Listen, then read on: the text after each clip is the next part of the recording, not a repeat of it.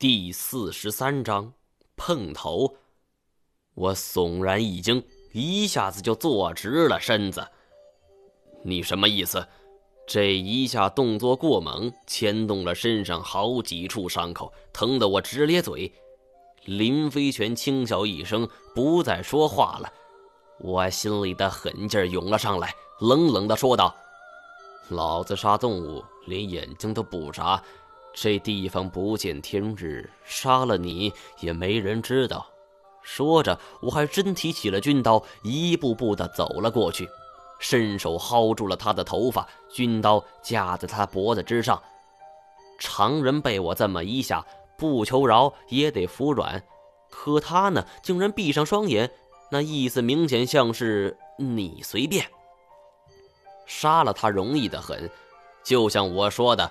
尸体扔在这地方几百年也不见得有人会发现，但是杀了他，我要的消息也就没了着落。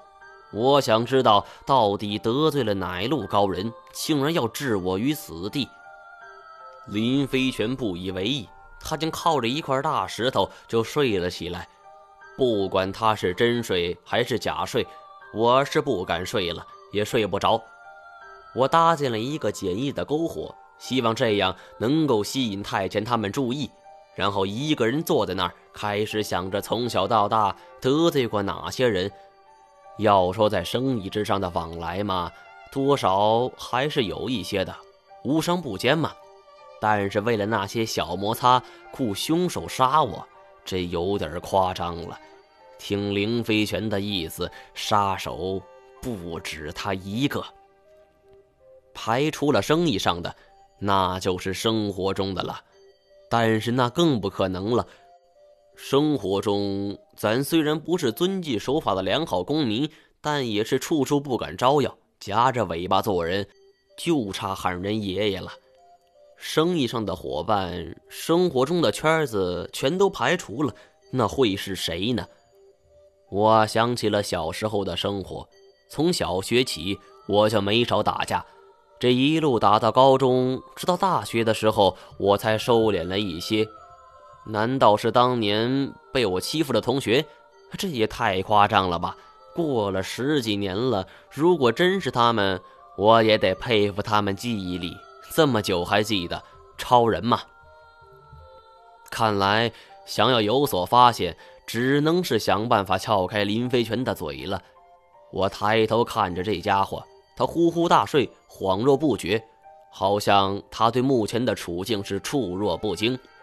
我长叹一口气，捡起块石头扔在他脸上，道：“你交代出那人是谁，我放你走。”林飞旋翻了个身，这样的办法不行。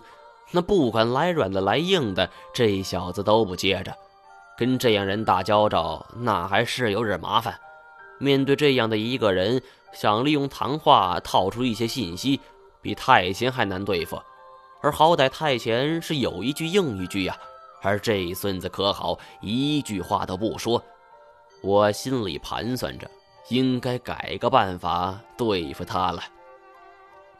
突然，我想到了一个切入点：林飞泉既然是跟太监一起来的，我何不以太监当做一个话题点呢？林飞泉跟我说过。他和太监是如何认识的？不知道真假。不过这只是一个原因，对目前所造成的结果是无关紧要的。结果就是他们已经认识了。我长叹一口气，决定从太监身上着手。你如果想的是我出去后就会有杀手动手，那么我劝你趁早打消这个念头吧。林飞泉背对着我，不为所动。太监之前跟你一样，这句话我没有说透，而只是说跟他一样，是一样受了某人的好处要杀我，还是跟林飞泉一样命运的人，我并没有说清楚。林飞泉心里倾向于哪种说法，对他来说，我这句话就是什么意思。而这句话一出口，林飞泉没有我想象的剧烈反应，一个人还是无动于衷。看来得下猛药了，我说道。不要以为你不说，我就什么都不知道。我既然敢来，就不怕死。我没想到话还没说完，头顶上传来了一个声音：“哎，毛爷，您老在吗？”这一声粗犷的声音在峡谷中回荡，像是一针强心剂。我现在遍体鳞伤，还抓着一个俘虏，没有绳索，等于是陷入了绝境。我仰头仔细观察，只见峭壁上有一个小光点儿正在向下移动。我的心情陡然间就激动了起来，大喊道：“喂！”我刚喊了一声，就感觉肺部是又痛又痒，咳嗽两声，全带着血丝儿。妈的，林飞泉下手太狠了，害我受了这么重的伤。我回头恶狠狠地看了一眼林飞泉。想过去踢两脚解解气儿，而孰料这一回头，竟然什么都没看到，林飞泉就这么消失了，地上只留下了捆绑的布条。我一度怀疑是自己眼花了，闭上眼睛晃了晃脑袋，而睁眼再一瞧，的确是不见了。我不由得提高警惕。看来还是自己大意了，以为这样的绳结那是没人能够挣脱的。但是万万想不到，林飞泉一直在演戏呀！我握紧了军刀和工兵铲，像是一只摆好了防御架势的豹子，警惕地观察着周围的环境。我真担心狡猾的林飞泉会随时从黑暗之中冲出来。正在此时，我感到有一只手拍在了我的肩膀之上，我心头一惊，刚才没听到任何脚步声，身后是怎么会有人的？但这种念头也只是电光火石之间，我转过身去，抡圆了工兵铲就砍了过去，咣当一声，震得我手臂发麻，工兵铲也掉落在地。定睛一看，站在我身后的。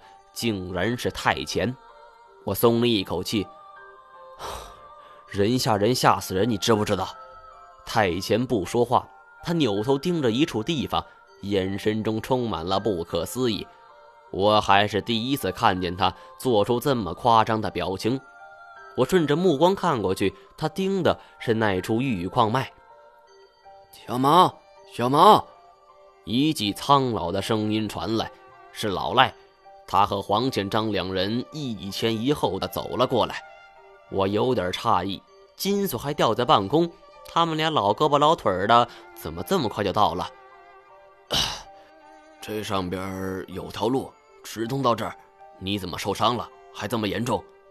我把林飞轩袭击我的事情说了一遍，所有人都惊诧不已。老赖直摇头：“这小子这么狠呐！”这一回可真是打了一辈子鹰，最后让鹰给啄了眼。那孙子呢？我要把他给活剐了！我不想让这件事情再纠缠下去了。反正困扰我的谜团已经够多了，不在乎这一个了。已经跑了，以后得小心点儿。我扭头望了望太前，这小子正盯着玉矿脉发呆，他双眼像是中了邪，直勾勾的。少时还伸出手去，放在了玉矿脉上。我走过去道：“牛逼吧？第一次看到这东西的时候，我也吓了一大跳。这么大一块玉矿脉，值不少钱呢。可惜呀，这地方不是谁都能来的。”说到这儿，我问老赖道：“哎，老赖，你知道想开采矿石需要什么手续吗？”老赖两只眼睛冒着光。这个你别想了，凡是地下的都是国家的，你不要整歪门邪道啊！我笑了一下，黄显章在，我不好意思说，长这么大，那些歪的邪的，我做过也不少。嗯，毛爷，毛爷，您在吗？半空中又响起了金锁的叫声。这位小同志非得要亲自来见你，说活要见人，死要见尸。我们还担心那些大鸟会攻击他呢，没想到传来了一声爆炸声，惊得大鸟全都走了，这位小同志才下来的。黄县长笑着解释给我听。我叹着气儿摇了摇头，没好意思说爆炸是我引起的。我走过去，我走过去，从老赖那儿拿出一把信号枪，装上照明弹后，对着空中打了一枪。一瞬间，周围亮如白昼。我们看到了金锁，金锁也看到了我们。他激动的直叫：“ 我操！你们都在呀！太好了！我就是……”话音未落，兴许是太兴奋了，金锁没有抓住绳子，跟我一样顺着斜坡一路就滚了下来。这一路上是掀起了尘埃无数，还伴随着沙洲似的惨叫：“哎呦，哎呦，哎呀妈呀！”到最后。就是一路杂陈之中夹杂着一记肉弹，狠狠地撞在一块大石头上，金锁这才刹住了车。幸亏这小子皮糙肉厚的，虽然这一下撞的是不轻，但是并没有撞到脑袋等致命要害，也算是不幸中的万幸了。我们赶紧跑过去，金锁坐了起来，先是哇哇吐了一地，然后又开始抱怨了：“ 毛爷。”为了你，我这可算得上是义薄云天、义无反顾、义字当头。义，我拍了拍他肩膀，笑道：“行，就知道你小子讲义气，我也不含糊。看到没？就连受伤也是我陪着你一起伤的。”说完，我就指了指全身的伤口。我原以为金锁会问我一句：“你怎么会受这么重的伤？或者是你这伤是哪来的？”而没想到，这小子一把把我扒拉到一边，刚才还站不起来的他，突然就站了起来，跟着了魔似的，就朝玉矿脉走去，两只眼睛都直了，嘴里感慨道：“我的天哪，这这是老天爷开眼了吗？”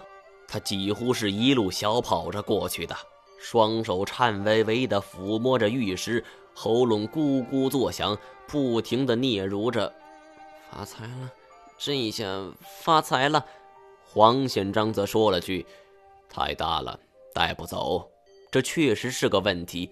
这东西是好东西，但是体积太大了，又沉。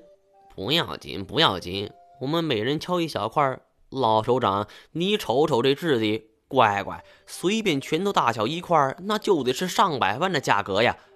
金锁是这行的行家，他既然这么说了，就八成错不了。